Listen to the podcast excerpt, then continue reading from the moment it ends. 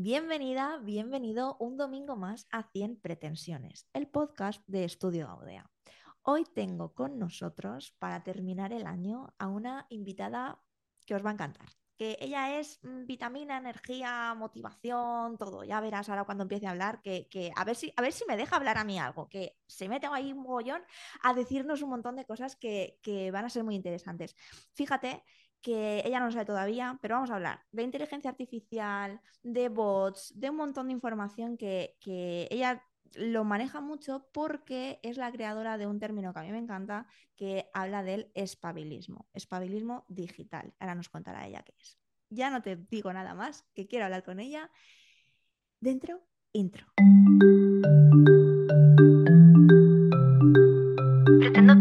Que te quedes con un hilo, que interpretes la marea, le pongas tu latido, que ocupes tu parcela y te salgas al pintar. Pretendo que me veas cuando estoy en mi sitio, que no me des más tregua y que haga yo lo mismo, que llevas siempre tierra y salgamos a remar.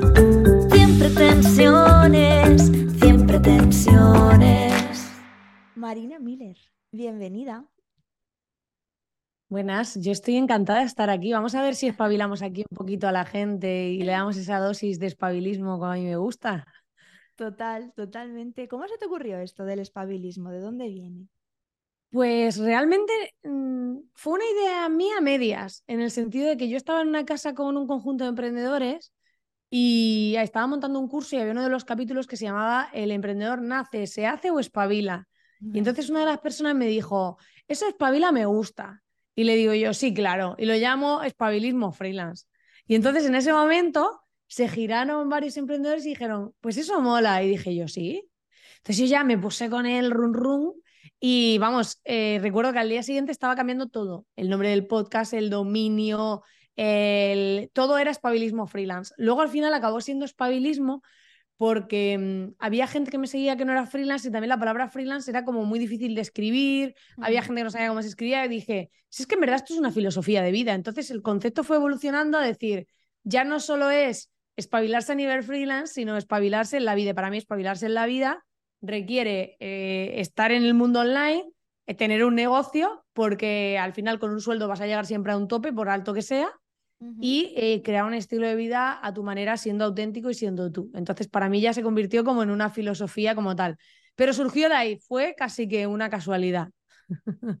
En tu negocio, en tu modelo de negocio, por lo que yo conozco, ¿no? Fomentas, o sea, es como, es esto en, estado puro, ¿no? En esencia de yo te doy toda la información y un poco tú te lo guisas, te lo comes, ¿no? Pero es como para facilitar esta, esta sensación de, joder, que si quieres, está, ¿no? Sí, al final el objetivo para mí es que la gente se espabile, entonces es como, eh, yo siempre he pensado que a la gente no hay que, no hay que darles pescado, hay que enseñarles a pescar. Entonces, ¿qué pasa? Que realmente para mí es, yo estoy siempre aprendiendo cosas, viendo qué hacen unos, qué hacen otros, analizando, y era como encontrar un lugar donde compartir todo ese conocimiento para que la gente pueda aprovechar todo lo que yo veo y todo lo que yo aprendo para que puedan impulsarse ellos, porque no todo el mundo está todo el día viendo las cosas que yo veo, ni es eh, esa mente hambrienta que yo soy de a ver qué hacen estos y los otros, y los americanos de aquí, los brasileños, y no sé qué, y yo estoy todo el día en eso. Entonces, al final, alguien que está trabajando en su proyecto normalmente no tiene tiempo para eso. Yo que decidí que iba a ser la persona que se enfocase en dedicarle ese tiempo y comunicarlo. Entonces, eso es lo que hago. ¿Y qué es lo que más disfrutas de eso? Disfruto el descubrir cosas. Para mí aprender es mm, lo que más me motiva en la vida, porque siempre necesito como meter cosas nuevas a mi cabeza. Y luego el trasladarlo de una forma que cualquier persona lo entienda. A mí me gusta mucho que tengo gente, por ejemplo, en mi membresía que a lo mejor no es el típico perfil de marketing ni nada de eso y me dicen, he estado en otros sitios y no entendía nada. O sea, y es como, y contigo entiendo todo, ¿no?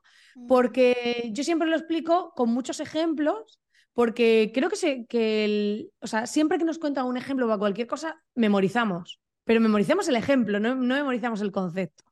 Memorizamos el ejemplo y a través del ejemplo compartimos el concepto. Entonces, a mí me gusta mucho poner ejemplos de todo.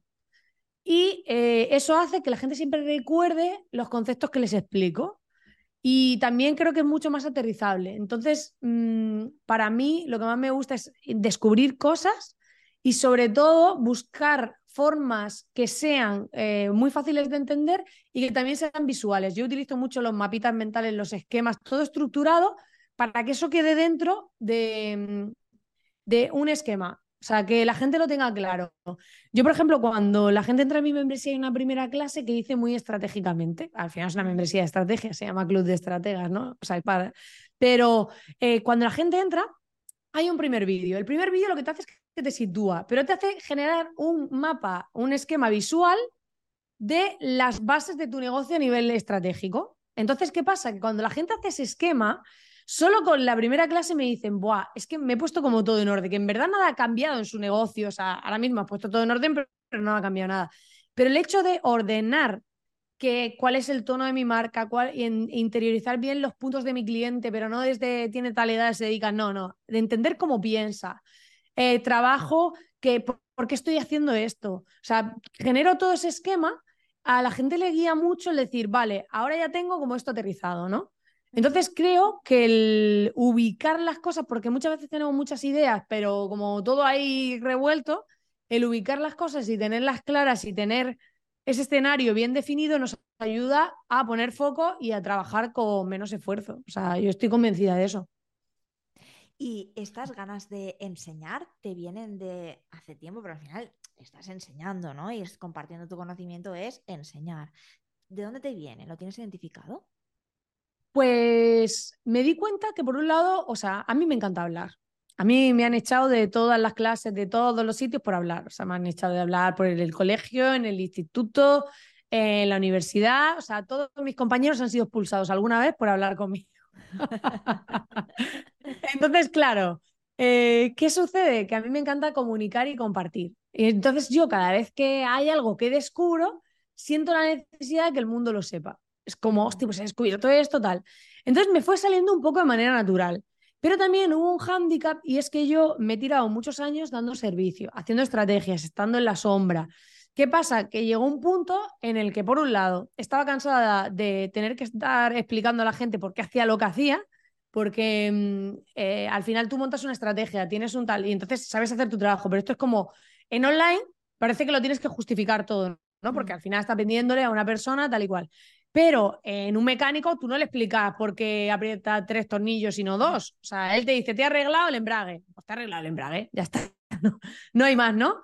Pero en cambio en online es como, pero esto, entonces todo el mundo siente que tiene opinión y todo el mundo siente que, que es porque ha visto que fulano hace tal o el otro hace no sé qué, ¿no?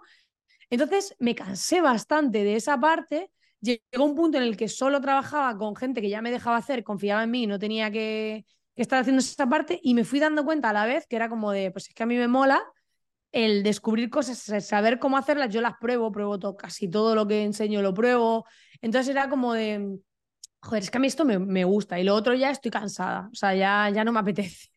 Y entonces me fui hacia ese camino porque fue, yo creo que fue un proceso natural, es decir, ahora que he llevado mucho tiempo haciendo cosas, porque durante mucho tiempo pensé que no me podía dedicar a formación si no daba servicio. Y esto era una creencia que yo tenía. Pero después es verdad que me quedé con algunos clientes con los que me asocié y luego tengo mis propios proyectos. Entonces era como de, ya, pero es que yo las cosas que enseño al final, muchas de ellas las aplico a mis propios proyectos. Entonces fue el romper esa creencia y decir, oye, ¿por qué no? Y ahora le estoy aportando valor a gente y enseño cosas a esa gente que me dice, ostras, pues esto lo aplico en mi negocio y me va de puta madre y tal. Y también em, hay un punto en el que cuando tú trabajas con un cliente, que yo he tenido durante mucho tiempo el perfil como un nivel bajito, las mejores estrategias, o sea, si tú recoges un negocio que ya está vendiendo, por ejemplo, y escribe emails mal, eh, tú le cambias los emails y se multiplica lo que vende. Pero es más fácil que hacer un negocio que ya vende, mejorar su estrategia, hacer que venda más, que coger un negocio de cero y hacer que venda, porque e, esa estrategia ya no solo depende de, de, tus habilidades como estratega y que tú sepas hacer optimización, es que tienes, el producto tiene que encajar, la persona, si es una marca personal, el mercado, o sea, ya entran más factores que no solo dependen de la estrategia, porque incluso hay una cosa que poca gente tiene en cuenta y es que yo te puedo dar la mejor estrategia del mundo, pero muchas veces, a no ser que sea un producto de un precio bajo, hay un cierre de ventas. Y a mí me ha pasado de tener campañas que estaban funcionando de la hostia, mandarles clientes a una persona en concreto y que luego esa persona no cerrase ventas. Y dicen, es que la campaña no me funciona, no, es que quien no sabe vender eres tú. Entonces, puede haber una muy buena estrategia, pero luego tienes que saber vender, si en caso de que sea algo que tengas que vender uno a uno, ¿no? Y si es en venta, pues tienes que saber persuadir y calentar a la gente y hacer una serie de pasos, ¿no? eh, cuando decías clientes bajitos, ¿te refieres a estos clientes que están empezando, que no hay negocio o a qué te refieres? Sí, a perfiles que ya quiero vivir de mi negocio. Claro, quiero vivir de mi negocio, pero levantar un negocio no es lo mismo. O sea, tú ahora imagínate, que es lo que te digo, yo puedo hacer un súper embudo de ventas, súper trabajado, súper guay, ¿no? ¿Qué pasa? Que si yo, yo cojo a ese embudo de ventas y cojo a alguien que ya tiene audiencia, es muy, mucho más fácil que yo consiga que eso funcione. En cambio, si tengo que empezar por uno que no tiene nada, encima tiene pocos recursos, tiene que empezar a moverlo, aunque tenga el mismo embudo de ventas, mm. no va a conseguir el mismo resultado, porque no cuenta con, con el mismo escenario. Esto es mm. como pasa con, con el dinero. Cuando no tienes dinero, no puedes hacer nada, o sea, ¿no? Pero cuando tienes dinero, por eso dicen, es que los ricos tienen dinero y claro, y generan más dinero, claro, porque cuando tú tienes más dinero tienes opciones. Entonces, puedes invertir aquí, puedes invertir allá, puedes tener formas de multiplicar ese dinero. Pero cuando tienes cero, el cero no se multiplica. Hmm. Entonces, claro, el cero por cero es cero. Entonces, claro, el tema está en que mucha gente quiere desde cero multiplicar y realmente no pueden multiplicar porque tienen cero. Ese fue, desde escuchando, ese fue mi error total. De, yo he cerrado la agencia hace, bueno, eh, a principios de este año y ese fue el error. De, justamente que los clientes que me llegaban, quizás por donde yo me movía o por, por un poco tal, venían de ahí. De, ostras, no me funciona, pero vamos a ver si contratando aquí empieza a funcionar. Y claro, ahí sí puede empezar a funcionar si haces prueba y error y prueba y error y prueba y error, ¿no? Entonces ahora te dedicas eh, a enseñar mm, esto y como qué les dices a estas personas que están empezando, que igualmente quieren que las cosas funcionen, pero que, bueno, por algún momento hay que, hay que empezar, ¿no? En algún punto. Claro, les enseño las bases estratégicas que tienen que seguir y distintas estrategias que hay. Luego cada uno tiene que encontrar su camino. Yo lo que hago es, bueno, en las sesiones uno a uno sí que les defino su camino, cómo lo haría yo, cómo lo montaría, ¿no? Que eso tengo un, un producto que es una mezcla de auditoría y consultoría que llamo el confesionario estratégico porque tienen que confesarme todas sus mierdas y a raíz de ahí construimos, ¿no? Entonces, em, sí que es verdad que eh, yo este formato de curso de te enseño de la A a la Z no creo que encaje con el tema de la estrategia, porque la estrategia es algo que depende mucho del negocio, de qué camino quieras tú seguir. Pero muchas veces no conoces las opciones. Yo, por ejemplo, hay una lección que recuerdo que enseñaba cómo crear una marca personal sin que haya persona. Y entonces te enseño un caso de una marca, cómo lo han hecho. Entonces, claro, al final es primero conocer las opciones y luego poder elegir, vale, pues en este momento yo voy a, aplicar esta estrategia, pero tengo que saber qué estrategias hay, qué cosas puedo hacer y luego voy decidiendo en función de cuál, de cuál es mi camino, ¿no? Y luego, pues aparte me pueden preguntar, pues mira, Marina, yo he pensado esto, hay gente que me pregunta, pues he pensado montarlo así, ¿tú qué opinas? Pues no, de esta manera, de la otra. Al final, para mí la clave es que todo el mundo empieza alguna vez, está claro, pero si te hubiese tenido que decir algo cuando estabas en ese punto de la gente que te llegan, clientes de ese tipo, también está el punto de que eh, muchas veces es lo que has dicho, me van llegando. Claro, sí, sí, sí. Entonces, ahí el cambio de chip para alguien que tiene una agencia que también tiene que ofrecer un servicio, que no lo digo por ti, sino porque hay, hay gente que dice, vale, yo cobro más, me posiciono para mejor gente, pero luego no tienes esa calidad y ese valor, que yo he visto a gente pidiendo 500 pavos por gestionar las redes sociales y hacían publicaciones en Canva basiquísimas, que dices, tampoco hay que fliparse, ¿sabes? Es como si tú estás por encima de la media y te esfuerzas por estar por encima de la media, vale, ahora que voy a ir a un público más, mm, más a lo mejor a nivel de empresa, que en vez de cobrarle 500 euros por gestionar las redes sociales, a lo mejor le pido 5.000. Pero, ¿qué va a pasar? Que yo voy a hablar directamente, voy a buscar ese perfil de cliente, dónde está, cómo llegar a él, voy a buscar cómo lanzarle una buena propuesta. El problema es que la gente tiene tanto miedo que se pone en modo pasivo, de a ver qué me viene. Y a ver qué me viene es la peor actitud que puedes tomar en la vida como emprendedor. Yo nunca, nunca me haya faltado trabajo de servicio, nunca, nunca, jamás. Porque la gente se quedaba conmigo porque yo al final buscaba eh, con quién trabajar. Recuerdo que mi primer cliente, bueno, el primero fue el, el que era mi jefe, convertí mi cliente, el segundo fue una persona que yo vi un vídeo de YouTube, vi lo que estaba haciendo, me metí en su web, vi que tenía carencias y me, le lancé hasta tres propuestas hasta que me contrató. Pero porque yo quería ayudar a esa persona, era como de, joder, esto lo tienes mal, eh, tienes que cambiarlo. Y llegó a un punto en el que le hice un ejemplo del trabajo y le dije, vale, pues si no puedes hacerlo conmigo, tienes otra persona, dile que te lo haga así. O sea, y ahí fue cuando me dijo, quiero trabajar contigo. Pero claro, la mayoría de gente dice, no, no, es que, claro, mm, si me ha dicho que no, pues no. Y eso es una de las cosas que hay que romper, como tantísimas creencias que tenemos, que cuando alguien, por ejemplo, te dice que no, es el inicio de, una, de la negociación. Porque decimos el no para sentirnos seguros. Entonces alguien siente que ya te ha dicho que no y ya está en su zona de seguridad. Pero a partir de ahí te está escuchando. Entonces, si tú eres capaz de ahí empezar a, plasmar por qué debería trabajar contigo, puede ser que te acabe diciendo que sí, aunque de entrada te haya dicho que no. Aunque la mayoría de gente dice no y dice, ah, vale, me ha dicho que no, ya no, ya nada. Y entonces no, no ni buscan con quién quieren trabajar, ni, ni rebaten o buscan la manera de convencer a la otra persona. Entonces, creo que, que, como la mayoría de gente tiene una autoestima de mierda, pues al final eso se traduce en esa posición pasiva, de víctima, de no me llega nada y, a veces toca mover el culo. Y, y, al final, bueno, pues en mi libro, por ejemplo, lo cuento de cuando yo lancé un evento y las primeras semanas no se vendían entradas. Y yo lo que hice, no me quedé en la víctima y dije, ale, cancelo el evento, me puse a mover el culo.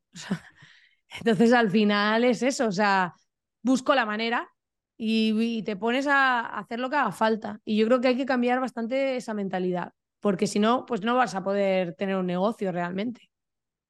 Ni, sí.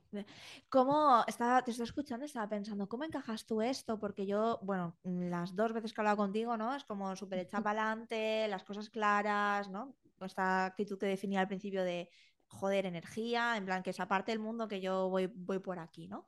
Y, y yo me pregunto cómo encajas, porque entiendo que a lo mejor hay partes de tu negocio, lo has comentado, oye, me he cansado de hacer esto, de tener que justificarte todo y demás, ¿no? Y yo eso siempre lo, relaciono mucho con el disfrute. Entonces, ahora que tengo un negocio que me encanta, sí voy a por los clientes, sí me muevo, sí que tal, ¿no? Pero antes, desde el de verdad gesto mm, cero, pues ahí a mí me cuesta. ¿Tú crees que esto también, porque estoy preguntando esto a unas sabiendas que, puede llegarme una hostia en toda la cara, ¿eh? pero que sepáis, oyentes, que yo soy así. pero tú crees que esto también puede ser desde la víctima de, bueno, es que no me gusta esto y ya está, eh, o, el disfrute tiene un papel, o cómo, encajas tú el disfrute en todo esto? Pues a ver, eh, yo sinceramente pienso que primero hay que generar algo que te dé de comer. Y después ya pensamos en disfrutar. Quiere decir, primero, yo puedo construir un negocio que me permita vivir, que, oye, que tampoco me amargue la existencia, pero que me permita vivir. A raíz, si encima disfruto con ello, genial. Pero hay gente que no tiene esa posibilidad de entrada. Entonces, vamos a ser realistas y decir, vale, yo tengo esto que no disfruto del todo, pero me permite vivir. A raíz de ahí, empiezo a buscar lo que quiero. Tú imagínate que hubieses estado en esa situación de tengo estos clientes de mierda que no me gusta, que tengo que estar haciendo un trabajo que no quiero, Vale, ¿qué puedo hacer? Mientras que estoy trabajando con esa gente, voy a reducirlo al mínimo para que me permita cubrir mis costes y yo pueda tener cierto tiempo libre. Y a raíz de ahí, el resto del tiempo lo voy a invertir en conseguir clientes de los que quiero y ofrecer el servicio que yo quiero vender y ponerme a buscarlos. Y por cada uno que me salga de los que quiero, voy a eliminar uno de los antiguos. Ese sería un plan, ¿sabes? Para hacerlo si te encuentras en esa posición. Pero el problema está en que la mayoría de gente se queda en, tengo esto, esto es lo que hay, es que el sector está muy mal. Mira, yo me río porque de verdad mm, he, conocido todo tipo de gente y hacer de todo. Y en verdad es su cabeza. O sea, tú piensas que eso no existe otra manera de que sea y al final funciona así. Ahora mismo me ven muy segura, ¿no? Pero yo te puedo decir que con 16 años tenía miedo a subirme en un autobús, eh, no quería hablar con nadie, o sea, mm, tenía miedo a casi todo y em, realmente yo he tenido etapas en las que no he sido así. ¿Qué pasa? Que me he construido, porque realmente la identidad se construye. La gente piensa, yo soy así. No. Yo recuerdo que hace años em, yo siempre tuve una ídola personal que era Mónica Naranjo, como la cantante, por su personalidad, que era una tía segura, capaz, valiente, que rompía moldes, todo eso. Y yo desde que tenía 15 años, yo me proyectaba en esa tía. Yo decía, yo quiero ser esa tía, que es libre, que es capaz, que es tal. Y yo construí mi identidad. No es una identidad que a mí me vino por arte divino, que luego tú puedes tener más capacidades o menos, o ser más extrovertido más introvertido. Pero yo decidí quién quería ser. No, no fue algo que me vino por arte de magia. Entonces yo creo que a veces hace falta decir, yo voy a ser eso. Y yo voy a, conseguir eso. Y al final lo vas construyendo. ¿Y sabes lo que pasa? Que mm, esto, mucha gente empieza ya en estos rollos de todo lo visualizas, ¿no? Y tal. Pero para mí la visualización no es magia, es simplemente poner la atención ahí. Es como cuando te compras un coche rojo, ves todos los coches rojos, ¿no? Al final estás sesgando tu atención y estás jugándole a tu cerebro eso. Pues esto sucede lo mismo. Si tú eh, tienes claro la persona que quieres ser, la identidad que tú quieres tener, al final vas a fijarte en, en ese tipo de personas. ¿Eso qué va a hacer? Que te fijes en cómo actúan, que te fijes en cómo piensan, que te fijes en qué es lo que hacen. Y eso va a hacer que te dé la información para que puedas construir esa versión de ti. Me ha encantado. O sea, sí, sí, sí, porque claro, has dicho Mónica Naranjo y he pensado, sí, ¿sabes? En plan, ah, veo similitudes. Sí, sí, sí, sí. Y eh, claro, lo construyes tú. ¿Y qué le dirías a una persona que ahora mismo está diciendo, vale, em, me gustaría cambiar, ¿no? Eh, esta personalidad que dices, ok, vamos allá, me construyo mi personalidad. ¿Por dónde empiezo? Fijarse un objetivo quizás como en llamar e, esa, ¿no? esas personas que me inspiran em, o construir desde dónde. Primero, para mí sería ver en qué momento vital estás. Y para eso sería conocer tus valores actualmente. Es decir, cuáles son tus valores principales ahora mismo. Porque eso te va a dar mucha pista em, eh, a la hora de tomar decisiones. Te van a decir, cuando tú sepas si, por ejemplo, uno de tus valores es la familia, o es el dinero, o es, puede ser la pareja. O sea, puede ser distintas cosas, la honestidad, lo que sea. Eh, con esos valores claros, lo que vas a permitir es cada vez que tengas una decisión que tomar, Primero ver si, si cumple, está siendo fiel a, esos valores. Si yo, por ejemplo, para mí, una, uno de mis valores es la libertad. Entonces yo, por ejemplo, hay veces que me surge la idea de, hostia, este negocio a lo mejor es físico, me encantaría porque aquí hay un mercado y una oportunidad. ¿Encaja con mi, con, con mi valor de la libertad? No, porque tendría que ir allí. Por lo menos al principio, ¿no? Vale, es que tengo que ir allí. Y claro, entonces ya no encaja como uno de mis principales valores. Pues eso lo descarto. Entonces eso me va a ayudar a saber qué camino quiero seguir. Entonces, primero tengo que partir de qué punto base estoy, porque los valores cambian a lo largo del tiempo. Entonces, no es algo fijo, es en este momento cuáles son mis valores. Son estos, vale. Pues voy a tomar decisiones acorde con ellos. Y después ver eso, cómo es esa, o sea, si tuvieses que dibujarte a ti mismo, ¿qué rasgos tendrías? Y yo ahí haría una lista de qué, cómo sería yo en esa versión, que, cómo me gustaría ser. Y en base a eso construiría mi identidad, ¿vale?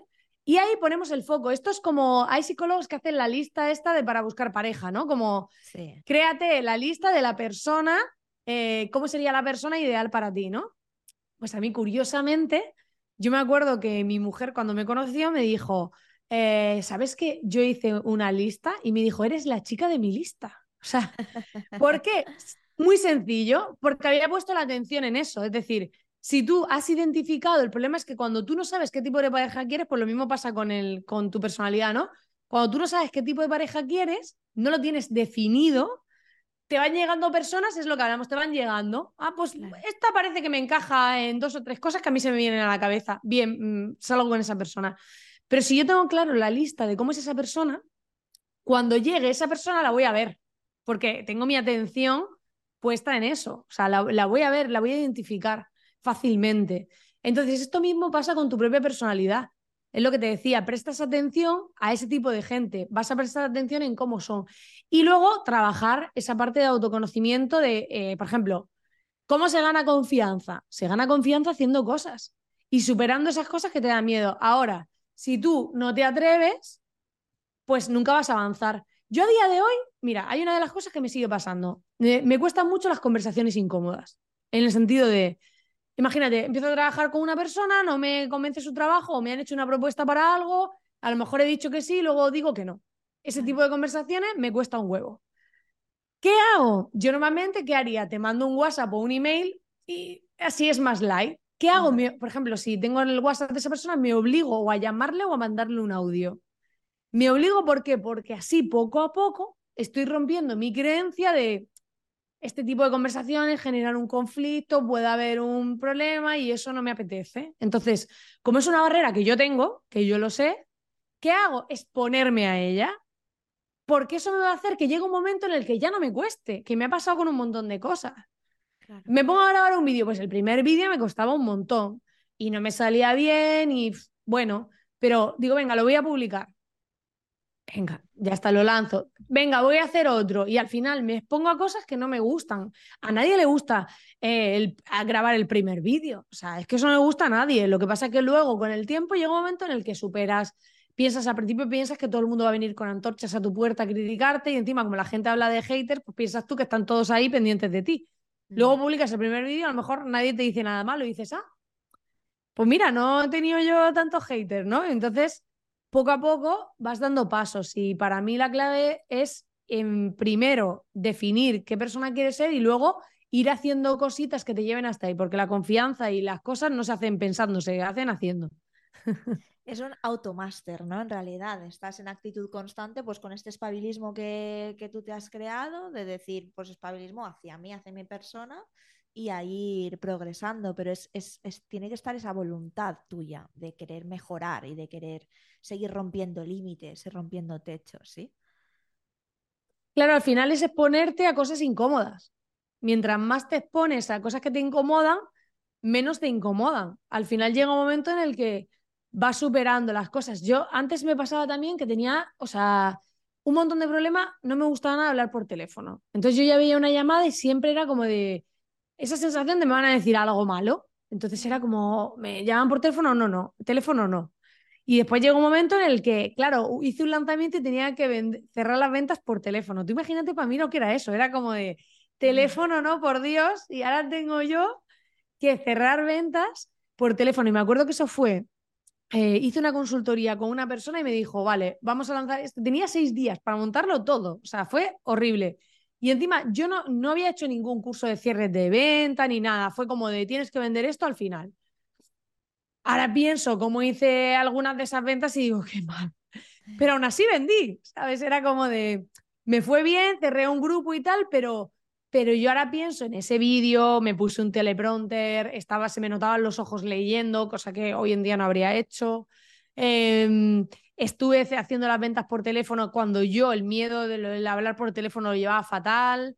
Entonces, al final, todo eso te hace pues que ahora ya no tenga ese problema, ya no me cueste si tengo que hablar con una persona para venderle algo. Toda la práctica al final te hace que se vuelva algo natural. Es como, todos yo creo que todos hemos tenido la sensación esa, por ejemplo, cuando vas a un gimnasio y vas el primer día.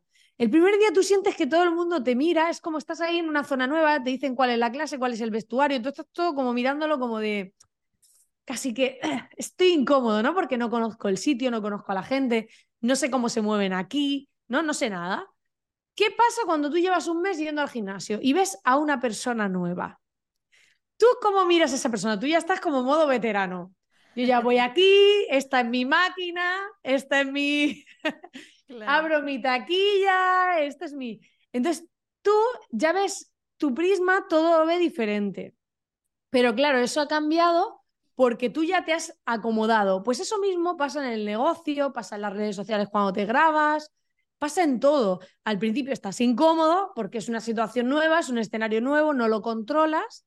Eh, tenemos mucho miedo a no controlar, a lo que sea inseguro, pero con el paso del tiempo eso se vuelve algo cómodo porque ya estoy acostumbrado. Pues es lo mismo. A nivel negocio, esta hambre y estas ganas de crecer y de saber, para mí, ahora me corriges si me equivoco, pero para mí en estos momentos eso se llama inteligencia artificial. Estar al día de lo que va sucediendo y un poquito ir por delante, ¿no? Estas estos, eh, primeras personitas que estáis ahí como muy enchufados de a ver qué es esto y nos lo vais masticando y contando al resto, ¿no? ¿Qué nos puedes decir en este sentido? ¿Cómo estamos por ahí? Pues la inteligencia artificial es lo mejor que se ha inventado. Lo que pasa que hay gente que tiene... Yo, yo siempre le digo a mi mujer, yo me imagino de vieja con un chip en la cabeza que me permita como hacer cosas, ¿sabes? O sea, y que lleguen mis nietos y me digan, eh, oye, ya, ya has visto esto que yo diga, sí, sí, ponme, a mí ponme el chip que yo lo pruebe. O sea, o sea, yo me veo como en esa situación, ¿no? Porque a mí todo lo nuevo me flipa. Creo que hay mucha gente con mucho miedo a todo lo que es nuevo, a todo lo que es diferente, pero si pensamos a día de hoy, obviamente luego hay malos usos de las cosas, pero es que malos usos va a haber siempre, porque somos humanos y somos nosotros los que hacemos los malos usos. O sea, no, es un alguien que viene aquí a hacer el mal uso, ¿no? Pero realmente si pensamos, los coches como eran antes, coches de caballos, ¿cómo son ahora? Al final ha sido una evolución tecnológica. Que luego al final tenemos que equilibrar cómo juega nuestro cerebro primitivo dentro de todo ese escenario, ¿no? Pero creo que tenemos la posibilidad de hacer cosas mucho más rápido, de hacer cosas con menos recursos y que eso lo que hace es democratizar todo. Si yo puedo generar la misma cantidad de contenidos que una empresa que tiene 200 empleados, estoy compitiendo yo desde mi casa directamente con una superempresa. ¿Qué pasa? Que en vez de la gente verlo así, lo que hacen es ver, es que claro, nos van a quitar el trabajo, es que claro, Em, va a haber esta situación y, voy a perder esto. Claro, si tú pretendes tirarte toda la vida sabiendo hacer una cosa de la misma forma, y esto es como el viejo de un pueblo que fabrica bastones, pues si tú quieres toda la vida dedicarte a fabricar bastoncitos con tu máquina, pues obviamente el problema que te vas a encontrar es que en el momento en que ya no haya necesidad de eso o los pocos que haya, no vas a poder ser competitivo. Yo aquí estoy dando por hecho que la gente que nos está escuchando eso lo tiene ya muy superado. O sea, aquí no hay. Vale. Eso, aquí no.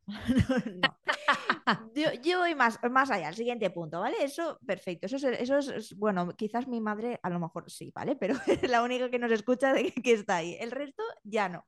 Eh, un saludo, mamá. Eh, me voy más a ¿Cómo lo notas ahora mismo? O sea, ¿qué es la mayor ventaja que tú tienes en tu negocio? Porque yo, desde lo que veo por fuera, ¿no? Jolín, las imágenes estas tan chulas que haces, no sé qué, al final esto es una parte mm, de la puntita del iceberg. Entonces, tengo mucha curiosidad por saber tú a nivel negocio, ¿qué es donde lo estás notando más, ¿no? La, la gran ventaja para ti. Pues mira, me ayuda a la hora de generar ideas a la hora de trabajar, por ejemplo, cuando yo quiero explicar un contenido, me ayuda a construir a veces las clases, no siempre, pero a veces sí lo utilizo incluso para poner incluso ejemplos en las clases, buscar eh, más ideas, más estrategias, cosas. O sea, al final es poner a trabajar a una máquina en base a un conocimiento. Y yo digo, vale, yo tengo este planteamiento y esto, vale, pero ¿cómo podemos explicar esto? ¿Cómo me puedes dar más ejemplos? ¿Cómo podemos exprimir esto más? ¿Cómo es esto si le doy este otro escenario? ¿Vale? Hay gente que está escribiendo libros con esto, pero porque te puede dar ejemplos, construir cosas increíbles, ¿no? Entonces nos permite, por un lado, crear contenido mucho más optimizado, porque si yo tengo, por ejemplo, hay veces que sí lo hago yo todo, ¿no? Pero hay veces que digo, vale, tengo esta lección, pero quiero poner un ejemplo de cada tipo de estrategia, ¿no? O tres ejemplos. Hay veces que a lo mejor mi conocimiento va a ser limitado. Pero si yo me apoyo en la inteligencia artificial, voy a poder dar un contenido mucho más completo que haga que la gente lo entienda mejor. Eso por un lado. A nivel visual, pues tenemos las superimágenes que podemos hacer, que podemos hacer de todo, o sea, generar nuevas imágenes de todo tipo. Ya no necesitamos a un fotógrafo, los fotógrafos están muy cabreados con esto, pero es que, vamos a ver, o sea, tienes una herramienta que te permite generar imágenes guapísimas entonces, claro, va a haber, yo no pienso que se vaya a perder 100% la fotografía, pero pienso que pueden utilizarlo incluso para hacer fotos. O sea, yo me he hecho ahora un reportaje de boda, ¿no? Y entonces en mi boda pues están las fotos, sí, bonitas, tal, pero si encima lo hubiesen, si le, un fotógrafo es capaz de meterle inteligencia artificial y a lo mejor ah, me genera otro tipo de imágenes para mi casa como súper futuristas, y a lo mejor me pone vestida de novia con una cabeza de astronauta, yo qué sé o me pone en mitad, en vez del mar, me pone en mitad del espacio andando nosotras por el globo de la Tierra, pues claro, eso puede ser una imagen guapísima para tener en mi casa que, que, se desmarca de lo clásico. Pero ¿qué pasa? Que mucha gente se queda en el miedo este, ¿no? Que hablábamos. Eh, tema de imagen, tema de vídeo. Yo ahora, por ejemplo, utilizo una herramienta de edición que mete inteligencia artificial y desde que te puede reconocer la cara, que si me pongo la piel más bonita, que si me pongo pestañas, que si me pongo la cara más ancha, más fina, más lo que quieras, ¿no? Eh, luego está la parte de que esas herramientas te generan subtítulos automáticamente. ¿Tú sabes cuántas eh, horas nos pasábamos antes haciendo putos subtítulos a mano? O sea, herramientas que nos pueden dar que cualquier persona eh, pueda eh, directamente que leer porque tenga dificultades, porque esté con el móvil en silencio, por lo que sea, puede leer. Pero es que ya no solo nos vamos al tema subtítulos, sino a... Hoy en día yo puedo generar un contenido en castellano y esto va a ser la puta hostia, esto va a ser ya la revolución total. ¿Qué va a ser? Yo ahora cojo, genero un canal de YouTube en español, ahora creo ese canal de YouTube en inglés y consigo con inteligencia artificial, con una inteligencia artificial me modifique la boca, utilice mi voz y la ponga en otro idioma y yo pueda llegar al nivel mundial. O sea, entonces puedo tener una web donde todas mis clases estén hechas con esa inteligencia artificial, meterlas y que explique todo en otro idioma. Imagínate. Claro, entonces al final yo puedo estar llegando a muchísima más gente a través de eso. ¿Y tú estás Puedo hacer, ¿Eh? ¿Estás implementando esto tú para tu negocio? aún he hecho lo de sacar la voz mía. Ujú. Sí he llegado a sacar mi voz y sé que luego la puedo poner en otro idioma. Pero todavía no lo he ejecutado porque, claro, yo hago esquemas y hago presentaciones, entonces tendría que tener esa presentación en el otro idioma. Entonces ahí está la barrera. Pero a nivel de, por ejemplo, captación, Sí. puedes conseguir, por ejemplo, gente que es creador de contenido únicamente, que dices que no vende en sí una formación. Tú coges igual que has levantado un canal YouTube en español, puedes crear ese mismo canal en otro idioma. No hablo de subtítulos leyendo, que eso lo hace YouTube, no. De generarte a ti con tu voz en otro idioma. ¿Eso qué va a hacer? Que si a ti YouTube te está dando 10.000 pavos al mes, por ejemplo, te pueda dar 20. Porque puedes, o incluso más, porque a lo mejor al estar en inglés llegas a mucha más gente. Entonces, al final, estás duplicando tus ingresos gracias a la inteligencia artificial. Esa es una posibilidad. Para el tema de edición de vídeo, aparte de lo que es las ediciones y tal, yo, por ejemplo, uso una herramienta que me saca los clips para redes sociales de mi podcast. Yo luego saco um, de ahí, perfilo, pues empieza un poco antes, un poco después la frase, tal, pero me elige ya los cortes. De ahí me saca varios y yo luego elijo, pues este me gusta, este no, este lo afino un poco aquí al principio, al final, pero ya me hace un trabajo que un editor de vídeo me tendría que hacer de forma manual, viéndose todo el vídeo, cogiendo aquí, cogiendo allá, incluso los montan. Cuando, por ejemplo, tienes entrevistas, te sacan a ti, te sacan al otro, te mezclan a los dos. O sea, todo eso lo hace ya la propia herramienta. Cada vez que habla uno, identifica la voz y pone su pantalla. Claro. Entonces, son herramientas que te están permitiendo cosas que antes tenías que tener una persona. Entonces habrá gente que diga, pero es que claro, yo soy editor de vídeo y me quita el trabajo. No es que tu trabajo puede ser, a partir de ahora, generar esa herramienta, por ejemplo Claro. construir que tu trabajo no sea ser el editor del vídeo, sino de a lo mejor mi trabajo es o vender la herramienta de inteligencia artificial o eh, crear la propia herramienta o buscarme un equipo que me la cree o lo que sea. O sea, hay otras posibilidades. Sí, te iba a decir, o, o usarlo desde ahí, es decir, a mí me digo, yo pago lo mismo, pero tú te ahorras tiempo, con lo cual tú como editor de vídeo de repente en lugar de tener que meter cuatro horas, inventes 15 minutos, coño, a mí el resultado me lo Y a eso también la gente no lo sabe. O sea, yo he visto gente que eh, cobra a la gente por editar vídeos de ese tipo y en verdad lo están haciendo con herramientas de inteligencia artificial. Ellos los perfilan, se sacan su margen y en A verdad mí es lo que me mal, no- ¿eh? A mí No, no, no. mal. Si es que aquí, o sea, si yo tengo una herramienta que me facilita el trabajo, es mi conocimiento. Yo he tenido esa ventaja.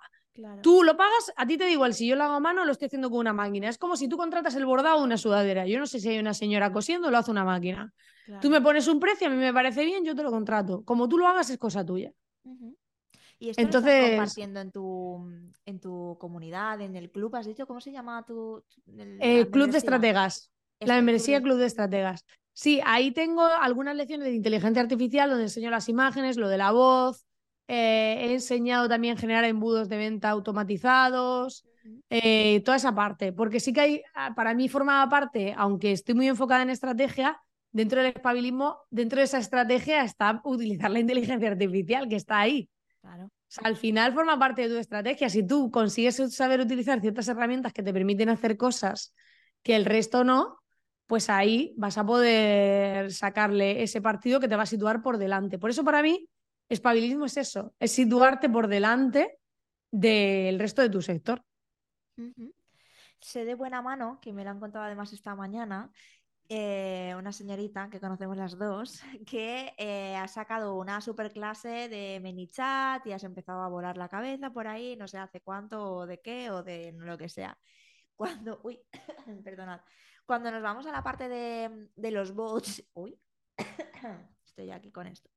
Cuando nos vamos a la parte de los bots que, que le metemos, ya, a mí ahí sí que me da la sensación, quizá porque yo tengo esa creencia, fíjate, de que cuando empiezo a hacer algo que yo veo que hay detrás una máquina, porque lo que veo con la inteligencia artificial es que muchas veces no se nota. Entonces eso me parece brutal. Pero si yo detecto que hay una máquina, hay una sensación de, no sé si es como que te duele el eguito de, ay, no me están hablando a mí, o yo qué sé qué, ¿no? Que las personas estamos, o creo yo, como menos em, abiertas a, a tener ahí esa conversación. ¿Esto cómo lo vives tú? Yo creo que el fallo está en la manera de enfocarlo. Es decir, yo no tengo por qué ocultar que es una máquina. Imagínate, ¿vale?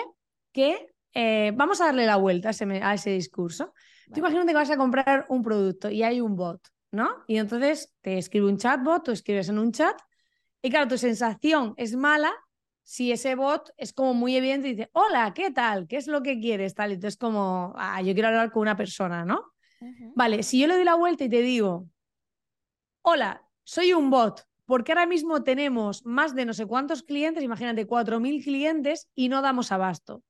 Pero mi trabajo es solo hacer una cosa, saber si esto es para ti o no, y a raíz de ahí te prometo que hablarás con un humano. Vale, eso te lo compro más. Claro, si te he dado la vuelta, primero te he hecho ver que tenemos mucho trabajo, que tenemos un montón de clientes y que mi- lo único que voy a hacer es filtrar. Pero estoy siendo honesto. Entonces, el problema está en que las empresas intentan tapar las cosas, Mm, intentan disfrazar. Es como, voy a jugar a que no se note. Es que yo puedo hacer que se note y no pasa nada. Puedo jugar a que no se note, pues también se puede hacer inteligentemente. En la clase esa que has comentado, lo que enseño es cómo naturalizarlo, porque dentro de, ese, de esa automatización metes audios tuyos. Entonces queda mucho más natural, porque ya no es eh, solo un bot, sino se escribe el texto y hay audios. Entonces, al haber audios, es como más personalizado, porque está mi voz ahí, ¿no? Claro.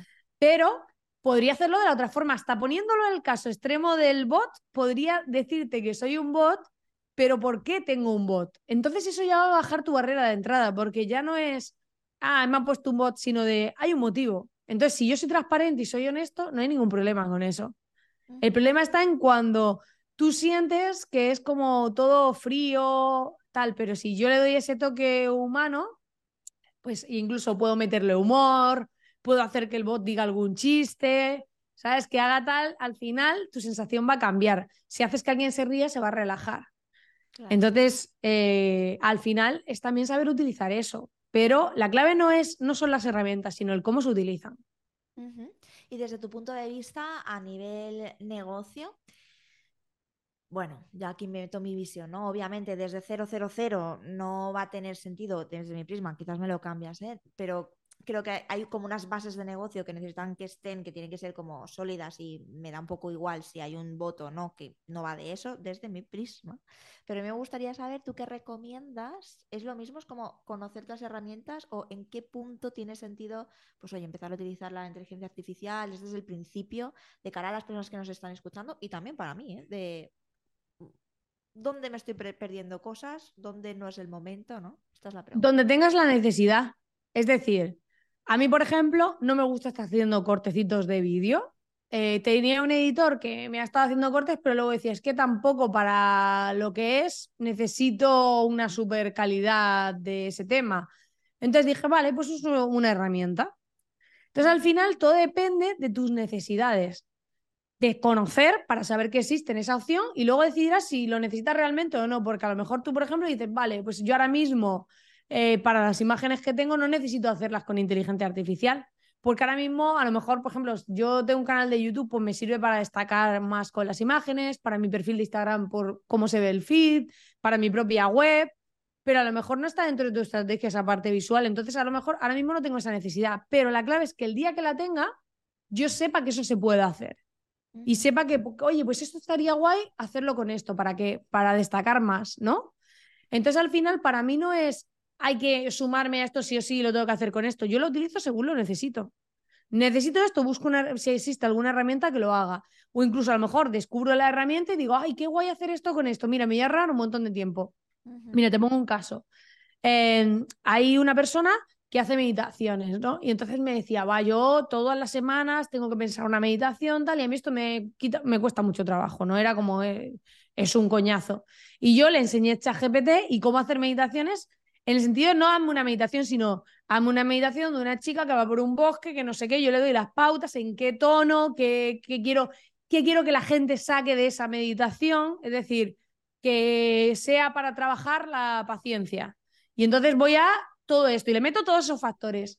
Cuando yo le enseñé eso, gritaba, o sea, gritaba, me decía, Dios, todas las horas que me acabas de regalar en mi vida, o sea, era como de todas las semanas, o sea, me has dado un día de mi vida.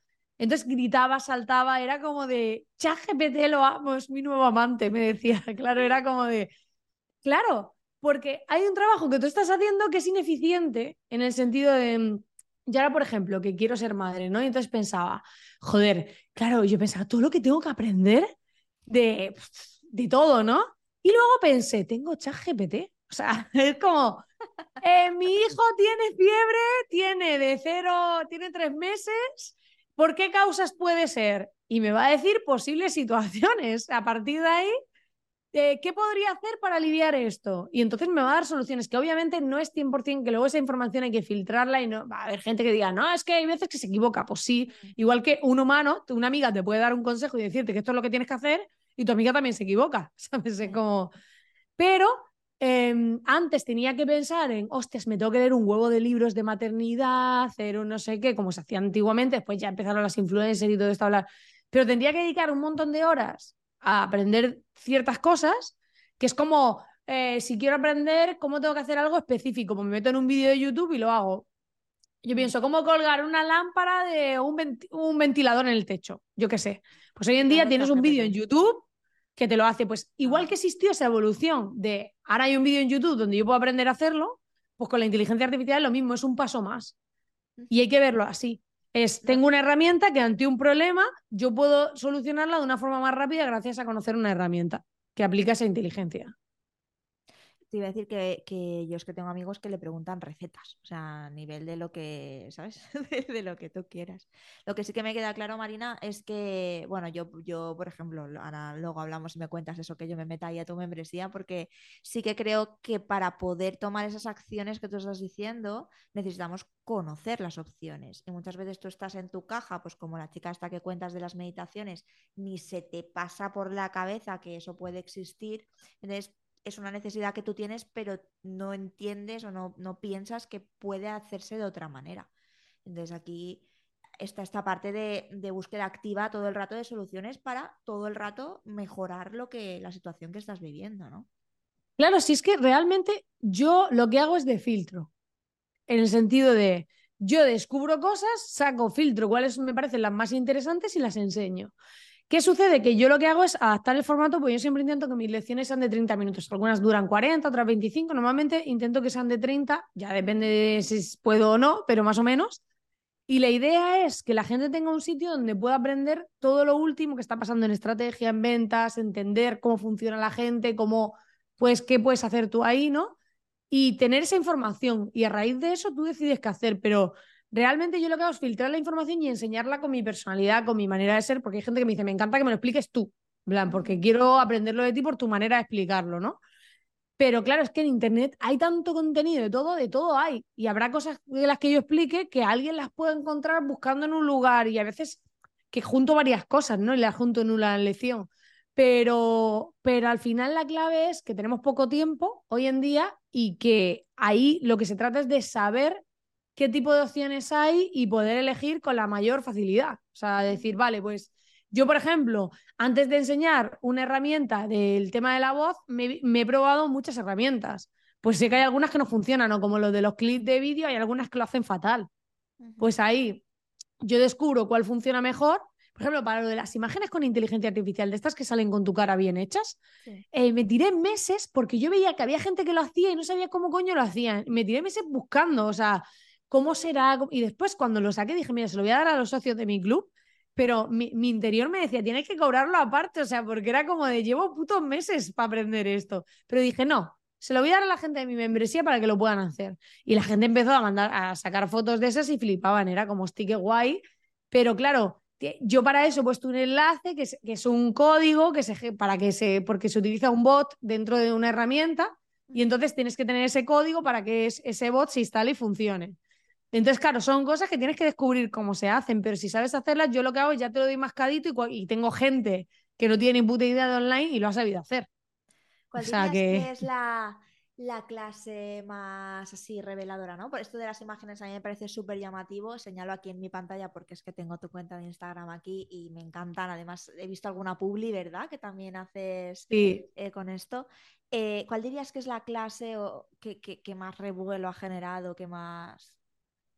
La primera, la del cómo crear un cuadro estratégico de persuasión, la que pongo obligatoria, siempre a la gente le hace un clic. Esa les hace un clic porque les enseño mi propia estrategia. Entonces, eh, luego ha ido a cosas desde que la grabé que han cambiado un poco, pero la base de. Entonces, lo que hago es crear un cuadro de estratégico de persuasión con mi marca y entonces les enseño con mi propio ejemplo cómo se trabaja. No les digo aquí pon esto y ya está. No, les enseño el mío. Entonces, en base al mío, ellos saben cómo construir el suyo. Y esto incluso para las sesiones uno a uno se lo hago hacer. Y todo el mundo siempre me dice, ¡buah! Esto ha sido súper revelador. Y luego a raíz de esa generé un segundo cuadro estratégico, pero era de marca. Y ahí ya profundizo porque en el de persuasión hay una pequeña pata de marca, pero es como muy superficial. Y luego hice uno que profundizaba en la marca, en cómo trabajas la marca, todo. Entonces, a la gente es lo que te decía, el tener un esquema que les da ese mapa de situación, les ayuda muchísimo a poner todo en orden. Y siempre que alguien ha hecho ese vídeo, esa lección, todo el mundo es como, bueno, además es que creo que es la que más comentarios tiene de todas, porque habilité los comentarios cuando ya llevaba como un año, Ajá. entonces hay muchas lecciones que, que no tenían comentarios porque eran anteriores y no, yo no los tenía habilitados.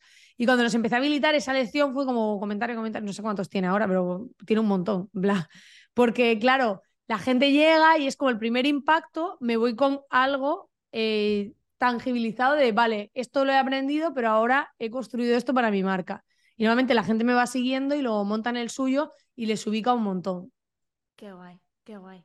Jo, Marina, pues muchísimas gracias por, por toda esta información. Yo, mm, para los que nos estéis escuchando, espero veros ahí dentro del Club Estrate- Estratega, si no estáis ya, porque, joder, eh, sí, es que, bueno, a mí me mola muchísimo la energía, la chispa, el estar, el hacer, no sé qué, y al final es lo que dices, hay que tener también el tiempo. Y es verdad que esta parte así como de investigar y de buscar, yo no la tengo tanto, yo soy de las que yo me desespero. Yo, yo ChatGPT sí, la versión de pago, pero hasta ahí. Después todo lo demás es como, uff, ¿y ahora esto qué? Ayer me puse a hacer, intentar hacer una, una foto de estas que dicen con Dalí, que no sé qué. Mira, no lo entiendo, no, no me, a mí me sale una puta mierda. Luego veo cosas Pues yo te digo, con mi clase, en 30 minutos vas a saber hacerlo seguro. Pues Te doy mi palabra 100%. O sea, porque lo, la clave es que al final eh, yo busco que cualquier persona, lo que te digo, aunque no sea nada digital, aunque no tenga conocimientos técnicos, sepa hacer las cosas. Fíjate, la persona que, que han mencionado que hizo lo del embudo, cuando esta lección de automatizar el embudo con ManyChat, me dijo, es que esto siempre lo hace mi marido. y Yo pensaba que en la vida, porque yo soy cero técnica, iba a saber hacer esto, y siguiendo lo que tú decías, he podido montarlo yo sola, ¿no? Y era Sí. como, claro, es que mi objetivo es eso, que, cualquier, que yo lo explique de tal forma que cualquier persona sepa hacerlo, porque yo no te doy una clase de cómo funciona ManyChat entero. Ahí es Mm. donde está el problema. Si yo te enseño cómo funciona todo ManyChat, tú te vas a hacer un lío, ya no vas a saber qué. Yo te enseño a hacer una cosa concreta con ManyChat. Cómo Claro. saber hacer esto. Entonces tú, de ahí luego, si tú quieres indagar en ManyChat y ponerte a ver cómo funciona, ok. Pero yo lo que te enseño es hacer cosas específicas. Por eso cuando monté el club, mi objetivo era que la gente cuando viese una clase terminase y supiese hacer algo o hubiese aprendido algo. Pero era como de empiezas y terminas, empiezas y terminas. No, no son varias lecciones como un curso que yo tengo que estar viéndome una, otra, otra. No, no funciona así. Funciona, empiezo, termino, sé hacer algo. Que esto para mí es un error muy grande que cometemos muchísimos profesionales de como sabemos tanto y queremos que la otra persona sepa todo lo que sabemos nosotros, le metemos unos rollos en las formaciones y una información que al final no hace falta, ¿no? Para resolver el problema concreto. A mí hace poco me dijeron un piropo que fue muy curioso relacionado con eso. Yo tengo un curso que, ven- bueno, eh, lo abro y lo cierro, ahora está cerrado, pero eh, era un curso de, de montar una academia online. Ujú. Ese curso, no sé cuántos vídeos tiene, pero tiene pocos, ¿eh? Te estoy hablando de que montar una academia online a lo mejor tiene 15 vídeos como mucho, ¿eh? No creo que tenga más. Entonces, ¿qué pasa? Que ese curso yo lo hice para que el que realmente quiere montarlo la monte en 24 horas. Entonces, yo no me pongo a meterle 50 vídeos para justificar el precio de mi curso. ¿Vale? El curso, en el momento en que la última vez que lo vendí valía 300 euros. La próxima vez que lo abra no sé cuánto valdrá, pero valía 300. Y me dijo una tía, no, no entiendo cómo generas, o sea, cómo haces que el contenido sea tan útil, o sea, que pueda aprenderlo sin necesitar meter tanto. Porque claro, era como de, yo no te voy a vender el curso, no le voy a poner un precio en función de las horas de contenido que lleva. Claro. Porque realmente mi trabajo es que con pocas lecciones tú tengas tu puta academia montada rápido. O sea, ese, es mi trabajo, conseguir que, imagínate que te vieses cinco vídeos y lo tengas montado. La base en verdad la tendrás con ocho o diez vídeos o más o menos. Entonces es como, y son cortitos. La idea era que con poco esa persona tenga el resultado. Yo lo que quiero es que a ti te cueste el menor tiempo posible y que consigas tener lo que quieres. No demostrarte que yo sé. Yo no necesito alimentar mi ego ni poner 50 lecciones para justificar mi precio. A mí me da una rabia. Cuando entran las formaciones estas que te ponen de 50 vídeos y son de 3 minutos cada uno y tienes que estar pinchando 3 minutos, 3 minutos, 3 minutos, me da una rabia. Porque todo es para en la página de ventas poner 58 vídeos de contenido. A mí me pones 58 vídeos de contenido y no te compro. O sea, no te compro. O los que le ponen el valor por horas, ¿no? Que dicen 900 horas, como diciendo, esto es genial. Y yo, bueno, no sé si tengo ahora. Mi objetivo es justo al revés. Es que con el menor tiempo posible tú sepas hacer lo máximo posible, porque la gente lo que tiene no, es, lo que no tiene es tiempo. Entonces es como, vale, vamos a intentar que en el menor tiempo posible sepas hacer lo que hemos venido a hacer. No te voy a poner para yo justificar, mira, esta herramienta, puedes hacer todo esto. No. Se hace, vamos a hacer hoy esto. Uh -huh. Ya está. No vamos a hacer nada más. Súper. Pues ya para terminar, yo eh, os, os, estoy ofreciendo, porque es algo más o menos nuevo, yo los martes saco un episodio del podcast en donde hablo yo sobre una reflexión, cuento ahí un poquito qué es este formato, cómo inició, que, que me gusta seguir manteniendo todavía. Entonces, la reflexión va a empezar de este martes con una pregunta que tú me plantees aquí hoy para mí. Vale, pues mi pregunta sería... ¿Cómo es esa persona que quieres ser a partir de ahora? Vale. Ahora me la apunto. ¿Cuál es esa identidad de esa persona que vas a ser a partir de ahora? Venga, me lo voy a estudiar y todo, ¿eh? Para definirlo, a ver si que, que salga bien, que salga bien ahí. Además, justamente, bueno, eh, recordamos que hoy es 31 de diciembre, que el que nos esté escuchando pues ya lo sabe, pero nosotras no se nos olvida de vez en cuando. Y, nada, que a, ti, oyente que estás al otro lado, pues feliz año, que mándanos un mensajito lo que sea, dinos que has escuchado el podcast, que empiezas el año con buen pie, que vaya súper bien todo. Y a ti, Marina, pues muchísimas gracias por venir, por, por compartir este rato, por aportar y por la verdad, sinceramente, ¿eh? gracias por permitirte ser tú. Es que es lo más, lo más guay, yo creo que se le puede decir a alguien, ¿eh? de verdad. Muchas gracias. Eso es lo que al final la guerra que todos hemos tenido que vivir y que yo eh, vivo cada día en el sentido de respetarme, ¿no? Porque a veces también la sociedad hay situaciones en las que tiendes a, bueno, esto lo voy a hacer por tal y luego pienso, no, me voy a respetar a mí.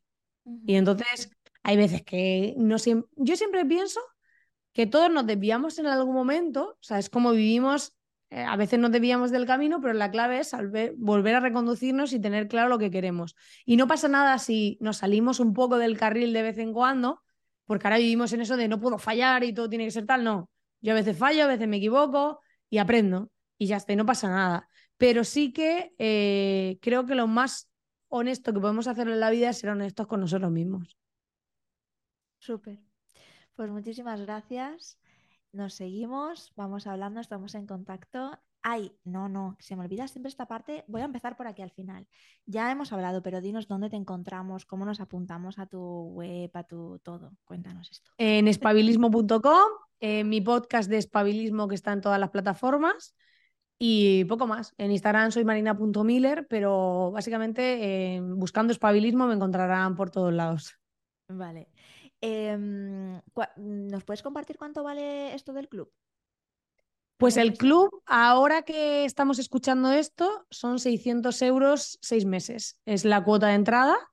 Eh, y luego está el plan anual también, que tiene un descuento para los que se comprometen un año. porque de, después de haber probado muchos formatos, al final eh, lo que he decidido es, como yo doy consultorías ilimitadas dentro del club, quiero que la gente que esté dentro se comprometa con su negocio. Y al final, yo que doy consultorías y la gente me puede preguntar lo que quiera sobre su negocio, pues también les pido a ellos una parte de compromiso consigo mismos. Que no estén un mes y ya, sino de que se queden y, estén comprometidos y apuesten por hacer y por espabilar su negocio. Así que ese es el formato y la verdad que estoy muy contenta porque, eh, bueno, cuando tenía el plan mensual mucha gente se pasaba al semestral y para mí eso es un síntoma de que, de que lo estoy haciendo bien. Entonces, ese es mi medidor de, de hacer las cosas bien. Pero sí que durante mucho tiempo he probado vender cositas más pequeñas, hacer tal, y después te das cuenta de lo que hablábamos antes, qué tipo de perfil llega ahí. Mm. Y yo eh, solo quiero trabajar con gente con la que me apetecería conocer. Y la gente que me apetecería conocer es la gente que apuesta por sí misma y por su proyecto. Total. Pues al que se le haya olvidado algún regalito de Reyes o quiera incluir ahí algo nuevo, pues ya sabéis lo que, lo que toca. Qué guay, Marina. Pues muchísimas gracias y nada, un besito al oyente y nos escuchamos el martes. Gracias a ti, un placer. Feliz año a todos.